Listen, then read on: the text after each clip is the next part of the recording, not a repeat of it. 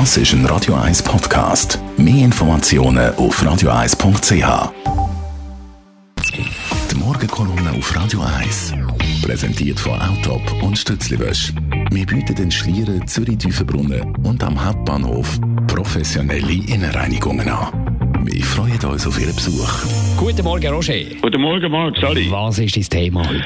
Du, alles redet ja über das Halbfinale. Die Zeitungen sind voll mit grossen Berichten. Vorfreude ist riesig.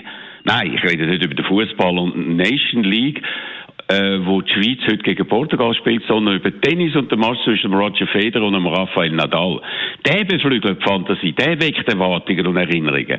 Also die Schweizer Fußballnationalmannschaft in einem internationalen Turnier zum ersten Mal in einem steht, ist nur eine Randnotiz. Denn die Nation League, der neue Wettbewerb für Nationalmannschaften, wird von niemandem richtig ernst genommen. Der neue Wettbewerb zeigt überdeutlich, dass der Fußball eine seltsame, wenig erfreuliche Entwicklung nimmt. Zwar ist immer mehr Geld involviert und die Ablösesummen steigen ins Unendliche, aber gleichzeitig gehen die Zuschauerzahlen massiv zurück, weil immer mehr Spiele nur noch über eine von mehreren Pay-TV-Plattformen und nicht mehr im Free-TV erhältlich sind. So ist in der Schweiz die Zahl der Zuschauer beim Champion League Finale am letzten Samstag auf weniger als auf die Hälfte gegenüber dem Vorjahr gesunken, wo noch das SRG Übertragungsrecht gehabt hat. Und das, obwohl der Teleclub das Spiel aus Promotionsgründen ausnahmsweise auf einem Kanal gezeigt hat, der für alle und nicht nur für Abonnenten offen war. Das heisst, es werden immer weniger Leute die wichtigen Spiele im Volkssport Nummer 1 können anschauen, für die sie immer mehr zahlen müssen, weil sie sogar mit einem Abo bei einer Plattform nur einen Teil vom Angebot bekommen. Das ist grundsätzlich eine negative Entwicklung. Aber weil die Rechnung für alle Beteiligten Direktbeteiligten, wo man sagen, noch immer aufgeht, ist sie nicht aufzuhalten. Und aus dem gleichen Grund werden von der UEFA und der FIFA immer neue seltsame Wettbewerbe wie die Nation League erfunden. Bald soll es sogar eine weltweite Clubmeisterschaft geben und eine WM mit 48 Teilnehmern.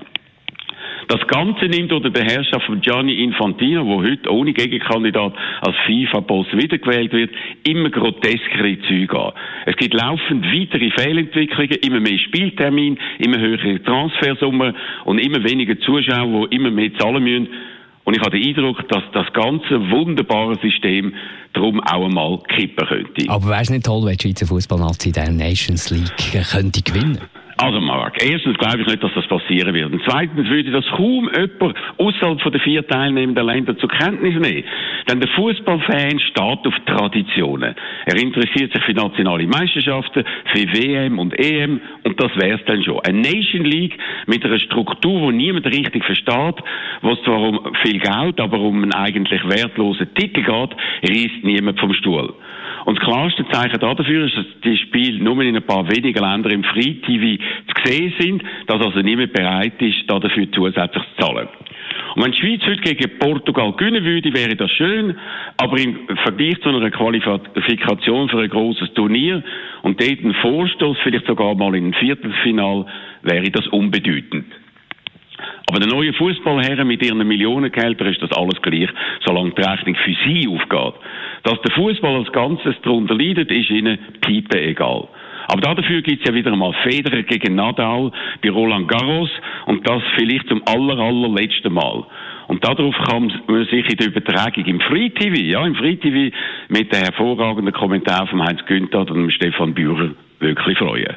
Der Roger Rawinski, seine Morgenkolumne zum Nachlass auf radio1.ch. Die Morgenkolumne auf Radio 1.